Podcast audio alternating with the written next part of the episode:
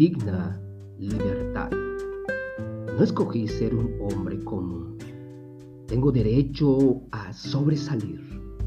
Busco la oportunidad de desarrollar todas las facultades que Dios me dio.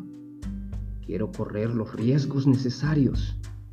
Prefiero los desafíos de la vida a una existencia tranquila. La satisfacción de quien cumple con su deber a la calma inalterable de una utopía. No cambiaré la libertad por la caridad ni la dignidad por la ayuda.